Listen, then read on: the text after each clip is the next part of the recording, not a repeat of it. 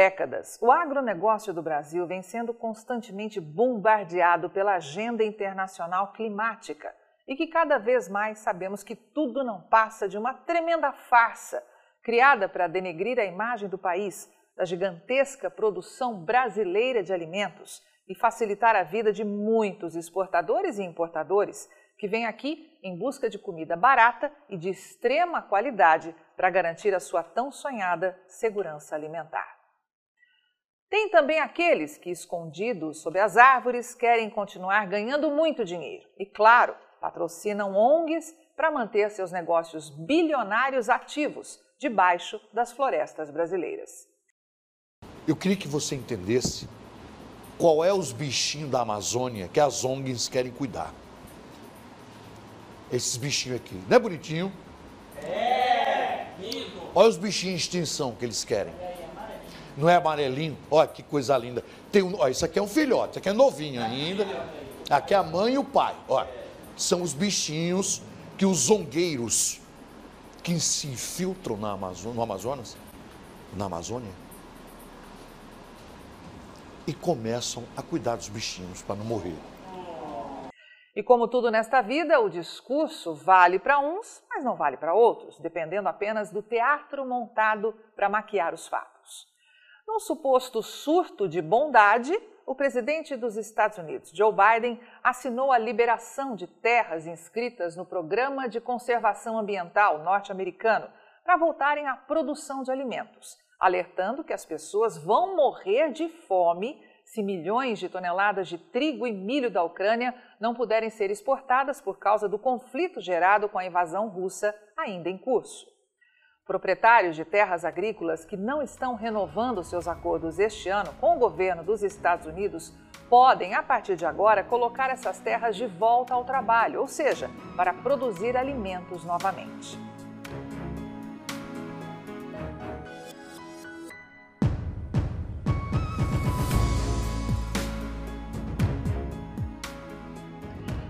Na visão do USDA, Departamento de Agricultura dos Estados Unidos, a medida desesperada tem potencial para gerar impulso para a produção de trigo e outras culturas em meio à escassez de alimentos que assola o mundo. Para a Rural Business, é uma caça às oportunidades. Quem tem terras inscritas no chamado Programa de Reservas de Conservação tem a opção de rescindir o contrato se estiver no último ano dele. Em circunstâncias normais, os proprietários dessas terras nos Estados Unidos teriam que esperar até outubro para recolocar as áreas na produção, ou seriam obrigados a devolver o dinheiro recebido do programa. É um encerramento voluntário e, digamos, meio heróico dos Estados Unidos para salvar o mundo da fome, entende? Os contratos da CRP, sigla em inglês para este programa, duram normalmente de 10 a 15 anos. Os proprietários separam a terra para reduzir a erosão dos solos e melhorar a qualidade da água e o habitat da vida selvagem. O detalhe é que, diferentemente do que ocorre aqui no Brasil, onde a chamada reserva legal chega a comer até 80% das propriedades, se estiverem num bioma como o da Amazônia, por exemplo, lá nos Estados Unidos o governo paga por cada acre que entrou no programa. CRP is a very good program. It's a stable economy for us as farmers. Uh, if we have it in CRP, we have something to fall back on when we have a crop failure. And we do have crop failures because of drought in this area. It's not something that's just given to us. We actually rent our land to the government. We work on a partnership basis. Os valores variam muito, dependendo da localização da área. I run a farm, it's a business, and I use CRP. Probably my number one reason, to be honest with you, is, is for risk management. Vai vendo.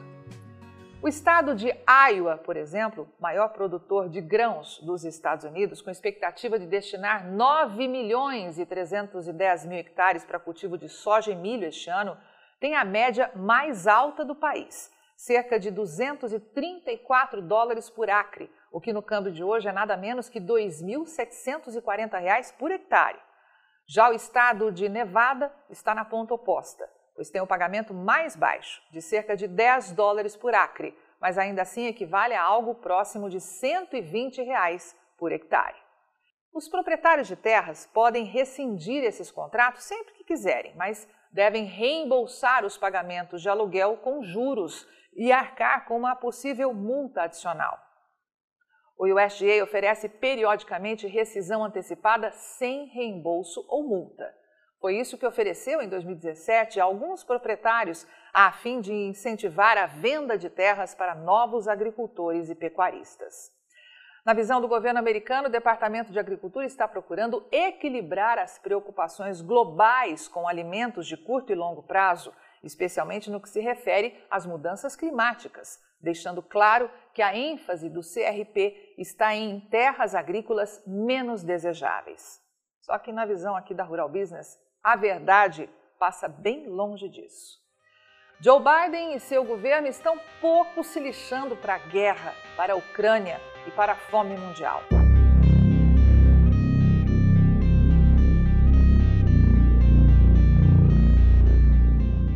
Até porque esses pouco mais de 800 mil hectares de terra, ou um milhão de acres, que é a área esperada deixar o programa este ano, não resolve problema algum. Se for dividido igualmente, daria em torno de 894 mil toneladas a mais de trigo, 923 mil toneladas de soja e 2 milhões e 990 mil toneladas de milho, volumes insuficientes para tirar o país do sufoco de abastecimento em que está e muito menos garantir folga mais expressiva para o mundo suprir a sua carência. A Rural Business vê este fato de maneira bem mais realista e pouco glamurosa. O que o presidente dos Estados Unidos quer realmente é melhorar a sua popularidade, que hoje se encontra no chão.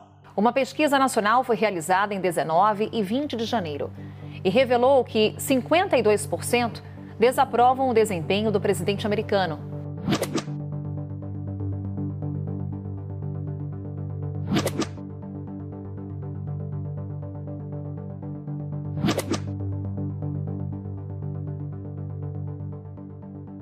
Dizia que está fazendo grandes esforços para controlar a inflação que rompe níveis históricos.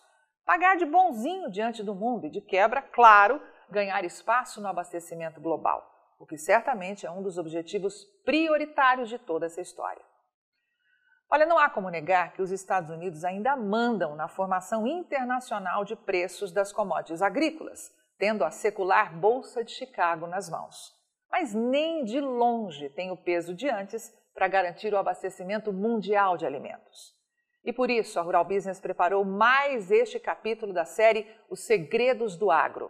Aí está um retrato fiel dos acontecimentos nos últimos 50 anos, meio século de história do carro-chefe da agricultura deste planetinha chamado Terra, o milho, o cereal mais consumido do mundo. Em 1972, os Estados Unidos eram responsáveis por tirar de suas lavouras 47% de toda a produção de milho do planeta. E basta correr os olhos para a direita para ver quanta coisa mudou.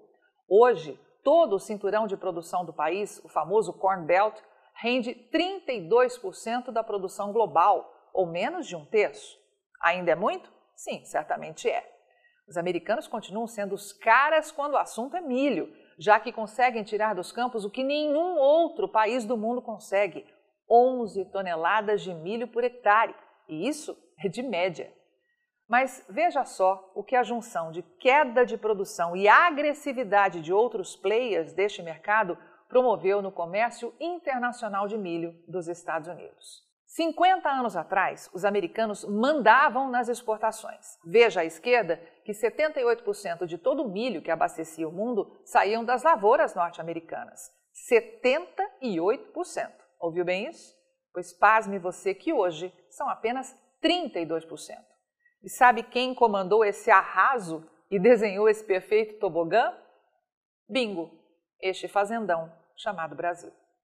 Em 20 anos, delineados pela linha verde no gráfico, o Brasil deixou de ser praticamente um zero à esquerda, já que em 2002 respondia por apenas 6% do total para comandar 22% das exportações mundiais de milho.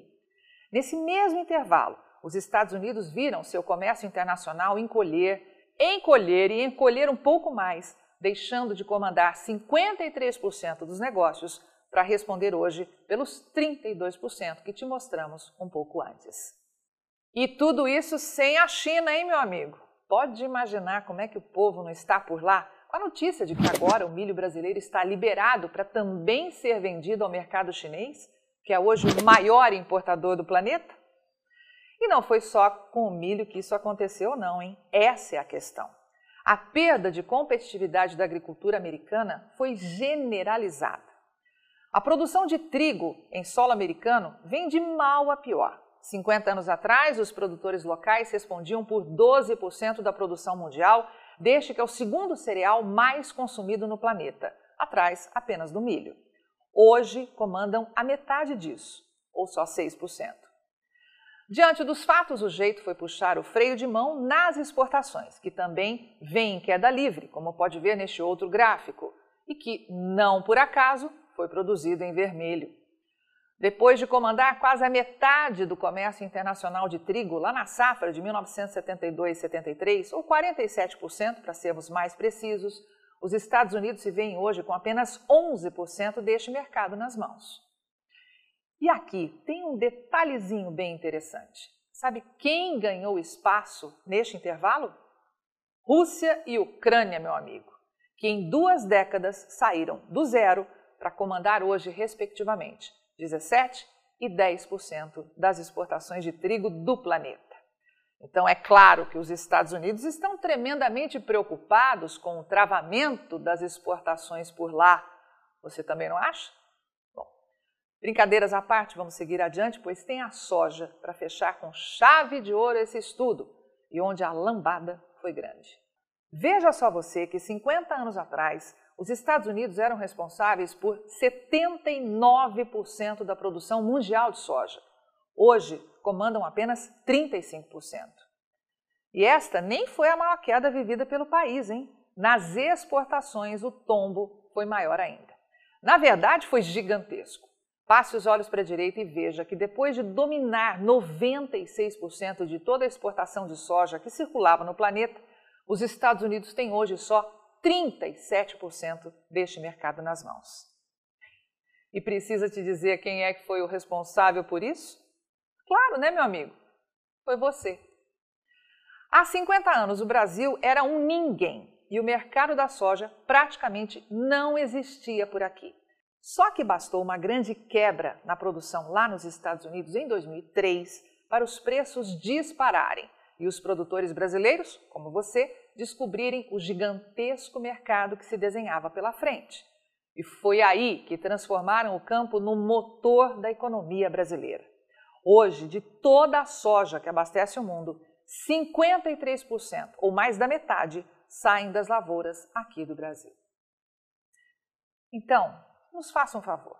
Coloque o nariz de palhaço e acredite que sim, a decisão de Joe Biden em liberar áreas de preservação nos Estados Unidos para que voltem a produzir é porque ele está muito preocupado com a fome do mundo.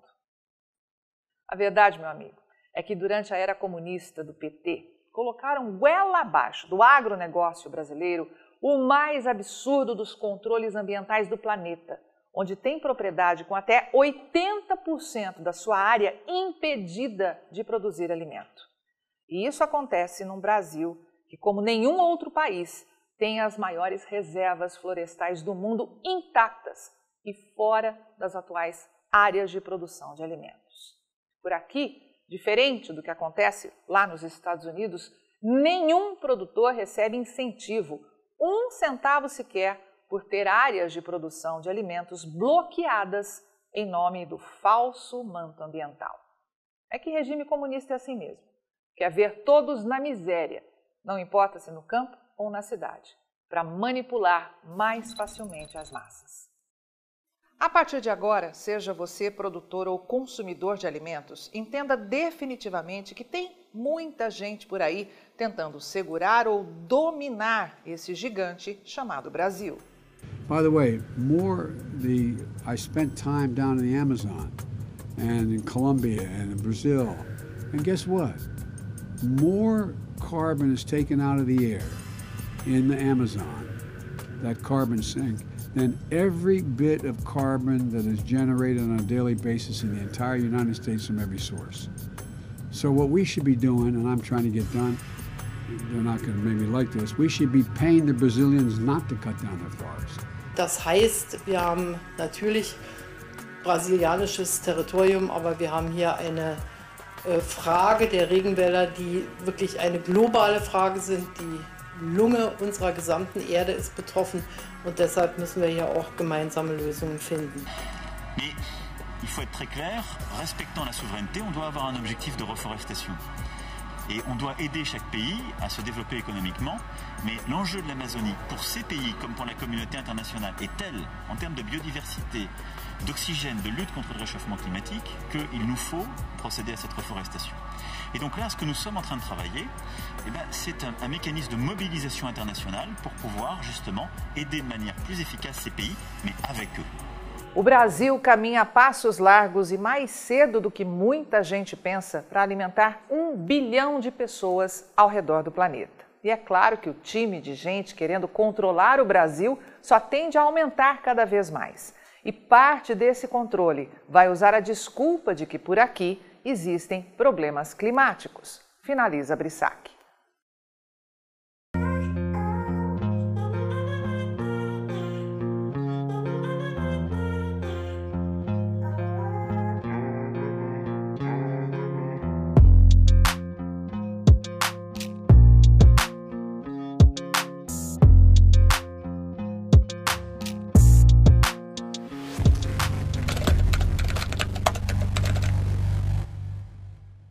Assine já uma das plataformas de informação da Rural Business e veja você também o amanhã do agronegócio hoje.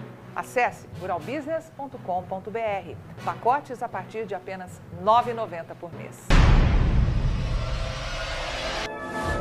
Rural Business, o amanhã do agronegócio hoje.